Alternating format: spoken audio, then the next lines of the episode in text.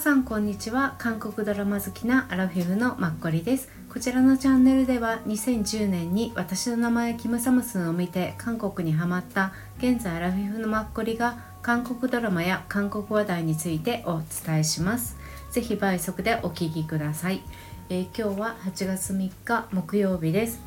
えー、今日取り上げるものは刑事6シーズン2の感想です。今さっき8話を見終わったのでそれについて話したいと思います。えー、刑事6については、えー、17回目の時に1話だけ見た時の感想をお伝えさせてもらいました。はいすごく良かったですその1話だけ見た時そしてそれから結構勢いよく6話ぐらいまで見たんです多分これは全8話なので見た私の感想的には8話まで可能であれば1日1話ずつとかもしくは23日でまとめて見ちゃうとかするのが一番このドラマの臨場感も味わえて一番いいのではと感じました。はい。理由的にはうーんあの結構すごくしっかりできてるすごくいい映像とかなんですよ。もう結構映画的な感じ？私の中では。あの始まりもそうだし終わりの字幕とかもそうだしあの出演者がこうロールで流れてくるとか、うん、全体的にすごいねちゃんとした作りになってるから結構このずっと見続けるとこのストーリーのスピーディーさと展開に8話なのでとてもハマりやすいんですよね。だからねすごくそのね価値を感じられる。正直私多分それ7月22日ぐらいに1話を見てで今8月3日だからまあさして2週間ぐらいしか経ってないんですけどやっぱ10日ぐらい空けちゃうとちょっと前のね7話あれあそっかこういう人たちが出てきてたかとか毎日他の違う韓国ドラマを見たりするので若干そこのね重みを薄くなってしまっていて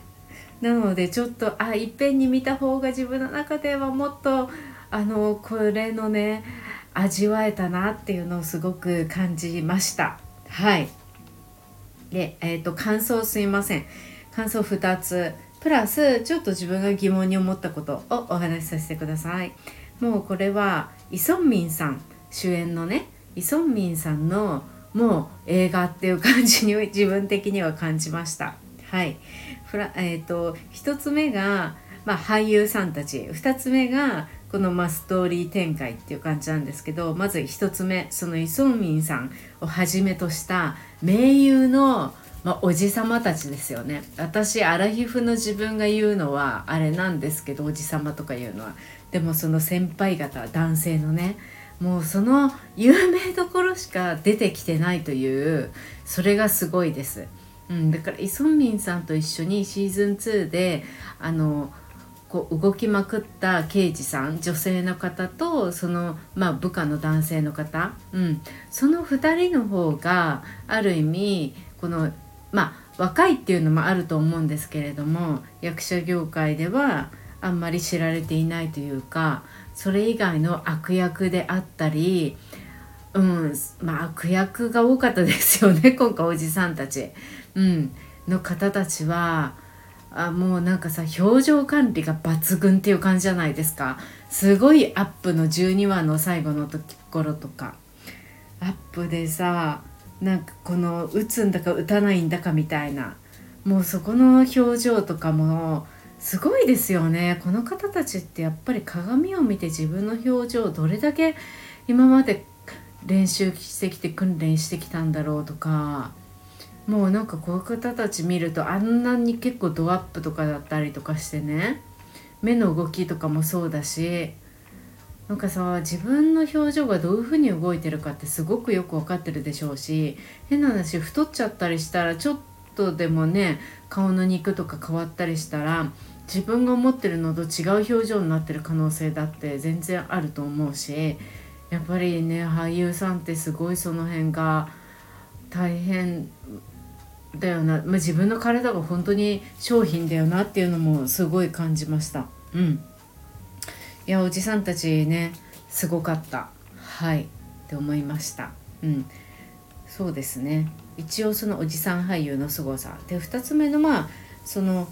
ストーリーなんですけどこれは本当にスピード感がある8話。でまあ映画的っていうのともうすごい濃いなっていう作りが、まあ、おじさんたちが出てるからより一層濃く見えるのかもしれないんですけど、うん、プラスやっぱり一気見が自分的にはおすすめかなっていうのは思いました。うん、であと前回もちょっとお話ししたあのー、去年イ・ソンミンさんが出てた JTBC のソン・ジュギさんと一緒にやった財閥家の末息子あれでイ・ソンミンさんの娘役をやってた女性が今回は同僚の、まあ、刑事なんですよね。で彼女自身もいろんな思いを持って、まあ、刑事になってうんまあね恨みを果たしたいとかいろいろあるんだけれどもでだから最後まで彼女がどっちについてるのかが分かんなかったりとかしたんですけどやっぱり彼女の演技力ともうなんか存在感が今回もすごかったなって、うん、私の中でこの方はそのケムルっていう怪物っていうのと財閥家の末息子の2つしか見たことないんですけどそれもすごくあの彼女の役柄もそうだし、まあ、それだけ演じられる人だからそういうちょっと変わった役柄をね与えられるんでしょうし今回も素直にこっち側に来たのかもちょっと分からなかったような、うん、役で、うん、でも一番最後のシーンとかではやっぱり純粋に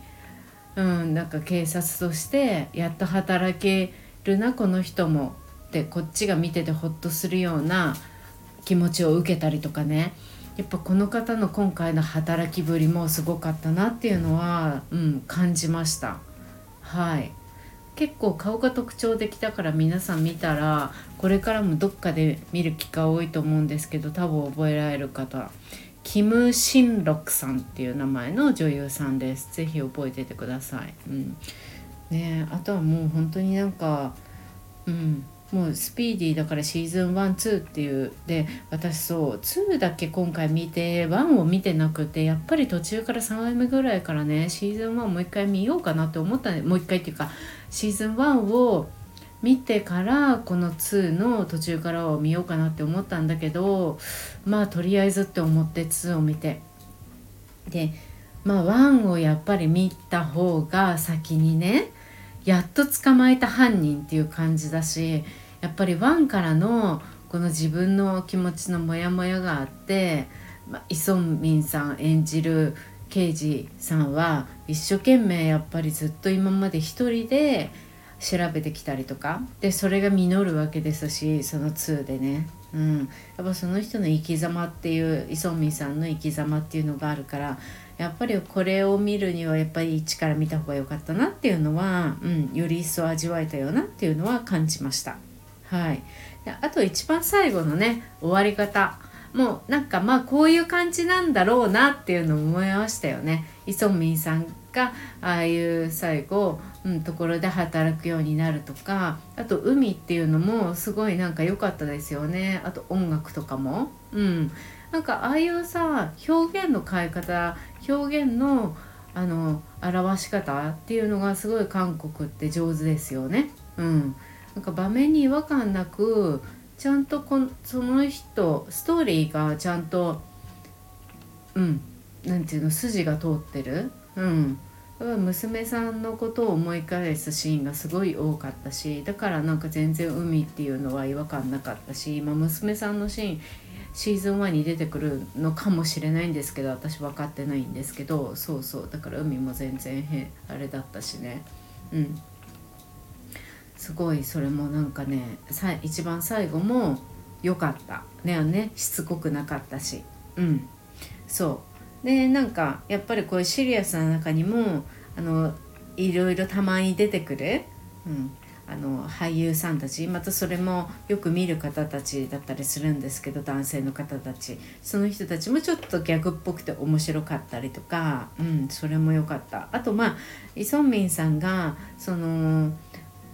高校生ぐらいの頃なのかな？にあのちょっとグレそうになった、まあ、グレたのかな、まあ、女性を、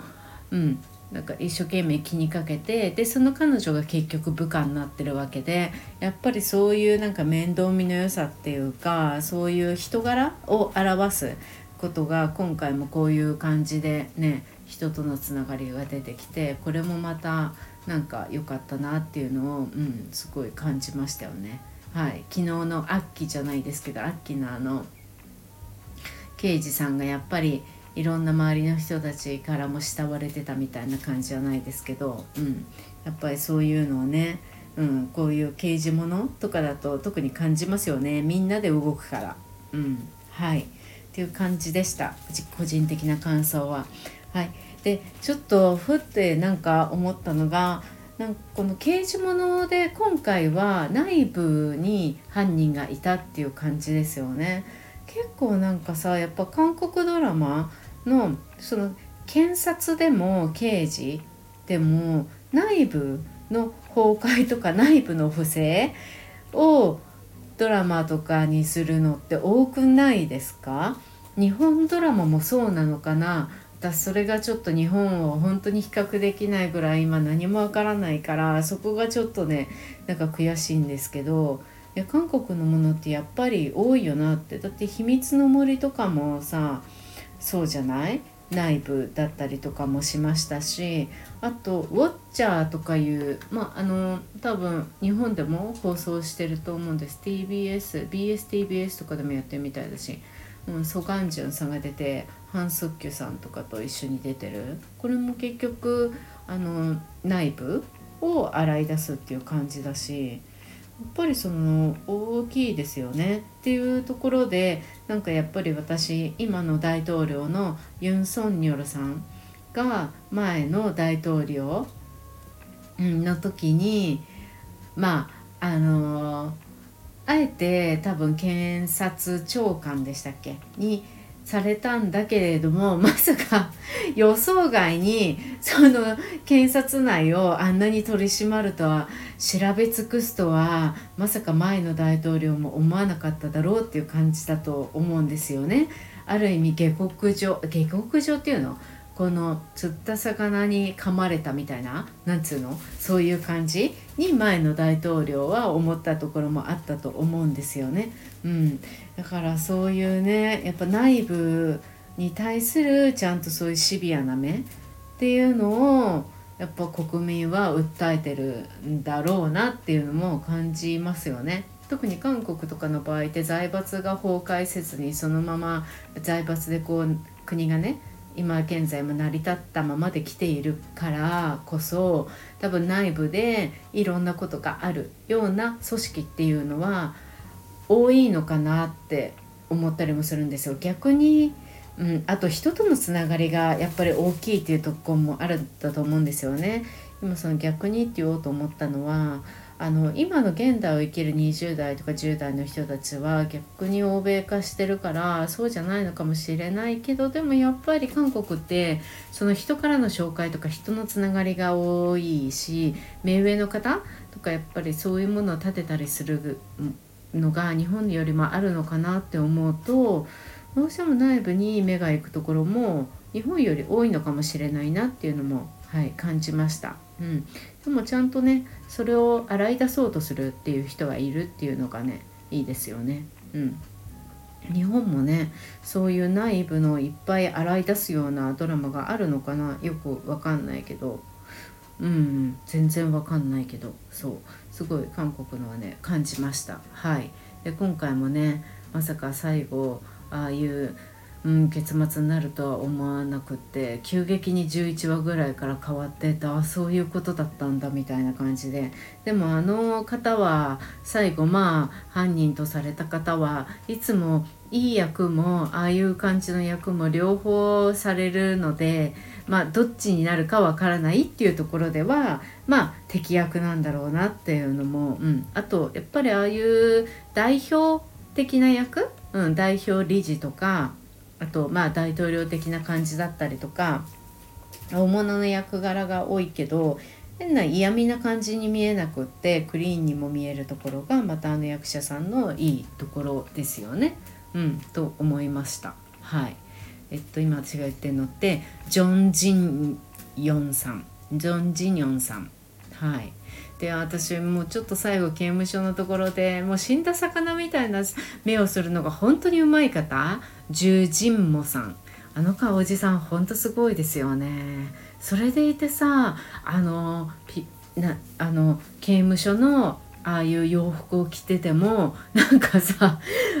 あの何て言うの？重役感ありますよね。それもすごいなって、うん、思いさせ本当役者だなっていうのも感じました。はい。